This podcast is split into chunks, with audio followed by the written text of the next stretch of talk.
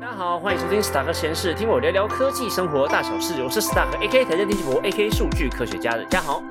最近每周的新闻，但是我没时间变成 Podcast 的内容。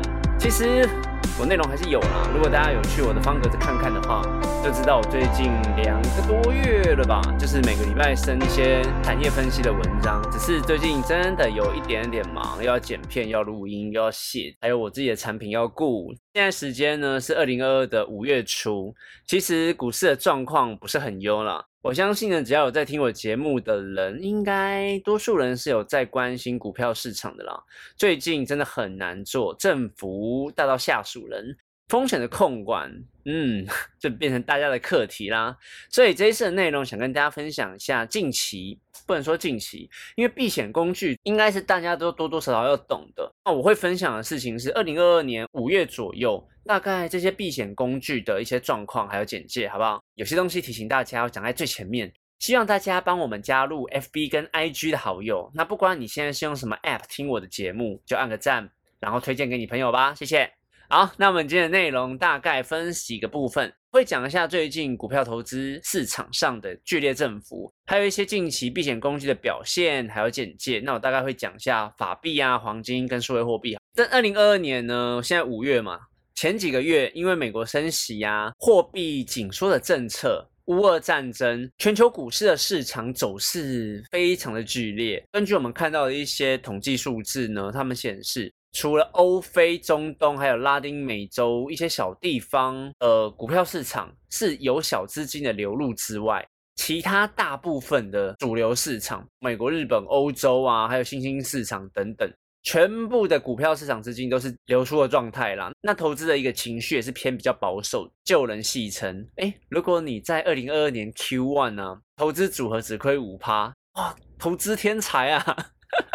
听到这边就知道，大家就觉得，哎，看这前半年真的超难做的，这也是我们这几个月不断在讲的嘛，就是小心为上啦。政策面还有资金面的因素呢，企业的获利还有总体的经济指标，都是会影响市场上的重要因素。虽然有一些机构指出啊，在乌俄战争的影响下，理论上对美国的获利基本面不太会有影响，而且啊，在这些研究里面，对美国接下来两年的经济成长跟这些企业的获利。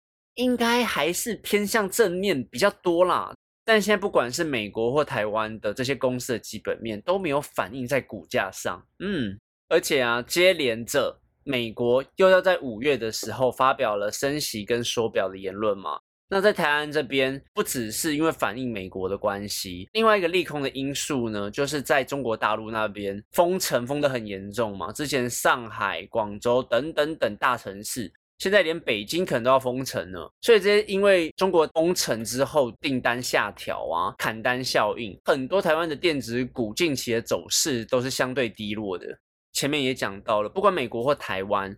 在基本面跟题材面，其实都是相当看好的啦。车用跟工业需求题材面都是都是不用担心的。我们前几集都已经讲过很多遍了。但是大家也知道，最近股票市场上资金外移的很严重嘛，所以近期的操作大家还是要小心为上啦。那我的频道不讲操作，所以你真的要听操作的话，就去听别台没有关系。但是你可以在我这边听一些比较消息面或者是大概观念上的东西。而且我们有看到台湾的四月份消费者信心指数 CCI 是创下二零二一年七月以来的近十个月新低了？反正就是最近不优。这个统计数据呢，我们有看到说最近几个月的物价水准拼命的往上升，就是通膨嘛。但是台湾的整个家庭经济状况跟就业机会也是往上升的。另外一个部分呢？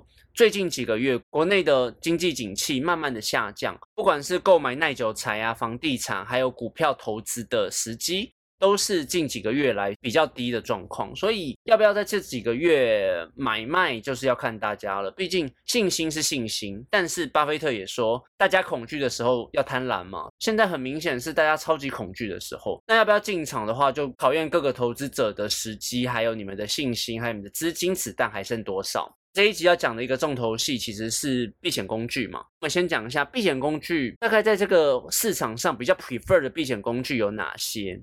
金融市场上时常会出现一些风险比较高的时候，或者是黑天鹅事件。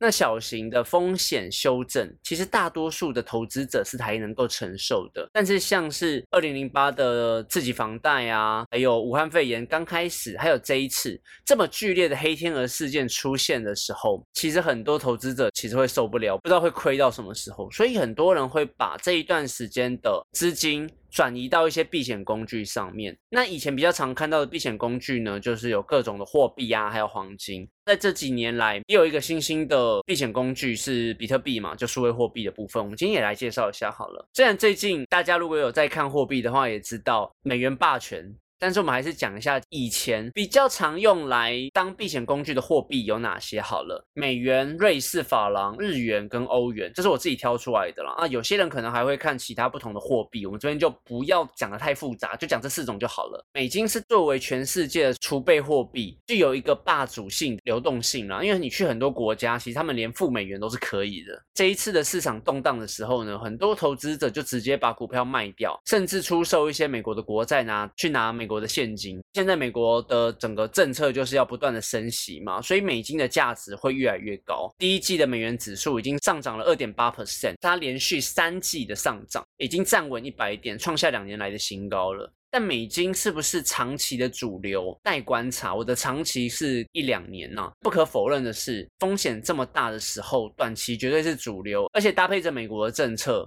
要抗通膨的关系，它绝对是最近的避险主流了。美国的 FED 不是也持续放话吗？就是要不断的升息。最近的这一次五月一定会升，而且前阵子已经说几乎定掉了嘛，就升两码。利率的幅度会不会越来越大？我觉得是有可能的。但为什么我刚刚讲说？长期要待观察，是因为其实还有很多的因素，像乌俄战争、还有中国封城等等，很多因素导致有机会全球的经济下滑。全球经济下滑下，是不是还能够持续用升息这一招去压通膨？我觉得不确定了，这个还要观察一下。毕竟美国的 FED 他们要不断的升息，是基于。他们要抗通膨，而且他们已经觉得，哎，经济其实已经有复苏的迹象了，所以他们才敢不断的使用调高利率这一点来打通膨。但是如果今天又回到可能经济非常非常非常不好的时候，那这个时候要怎么办呢？是不是又要开始印钞票了？我们就拭目以待吧。第二个货币呢是瑞士法郎。瑞士法郎不易贬值的原因，是因为瑞士政府中立国嘛，而且他们有一个非常稳定的金融体系。虽然他们最近因为乌俄战争的关系，所以他们好像有一点打破了那种永久中立国的立场，但是呢，他们银行业跟金融体系还是十分的稳定，资本市场的波动频率非常的小，波动幅度也很小，社会安定性啊，失业率也很低。要把最近的瑞士法郎的汇率拉出来看，他们的稳定性还是很足够的。接下来讲的两个货币，在以前是还不错的避险工具，但是在最近就不优了。第一个是欧元，他们以前呢在全球的货币都是领先的地位，但是因为最近乌俄战争，那影响最大的其实就是欧洲了。那不知道为什么的人就去翻我前面的集数，乌俄战争我那边也有提到，乌克兰跟俄罗斯这边有蛮多资源是西欧这边很需要的。美国那边为什么没有这么严重？就是因为他们有 second source 嘛，他们有自己的资源可以使用。但是欧洲这边要这样反应，我觉得还需要时间呢。欧元呢持续贬值，已经快要跟美国平价了，这是一个非常可怕的消息啊。另外呢，因为乌俄战争的关系，所以他们遭受能源问题，还有一些原物料问题，所以他们的通膨现象也是很剧烈的。但是他们的经济不好。又有通膨现象，他们能不能持续的用升息这一招打击通膨？我就觉得好像有点难呐。所以之后近几年，欧元可能不是一个很好的避险工具。另外一个不是很好的避险工具就是日元。以前呢，日元之所以能够当成避险工具的原因有两个，一个是因为日元的利息很低。在外汇市场里面呢，最常用的交易策略就套息嘛。简单来说，就是借比较低息的货币，然后买入比较高息的货币，然后赚取一个利差。但是因为跟欧洲一样，他们的经济越来越烂了，那经济烂势必就影响到他们的货币。毕竟货币为什么好，就是因为它背后的国家值得信赖嘛。像我刚刚讲的美元、瑞士的法郎，都是基于他们的国家强盛，或者是像瑞士一样，他们有一个稳定的金融体系。但是欧洲现在不好嘛，所以欧元爆炸了。日本他们最近的经济也不是很优，日本最近对中国的输出开始减缓，贸易的逆差达到了四千一百亿日元，连续八个月赤字。而且啊，把很多外币摊出来看，日元的表现是最弱的。如果有投资者在关心日元的话，真的要小心一点。它可能是我们之后去旅游，哎，还不错，我们可以换多一点日元，然后去旅游。但是如果你是要投资的话，小心为上啊。那我们接下来要讲一个很经典的避险工具是黄金。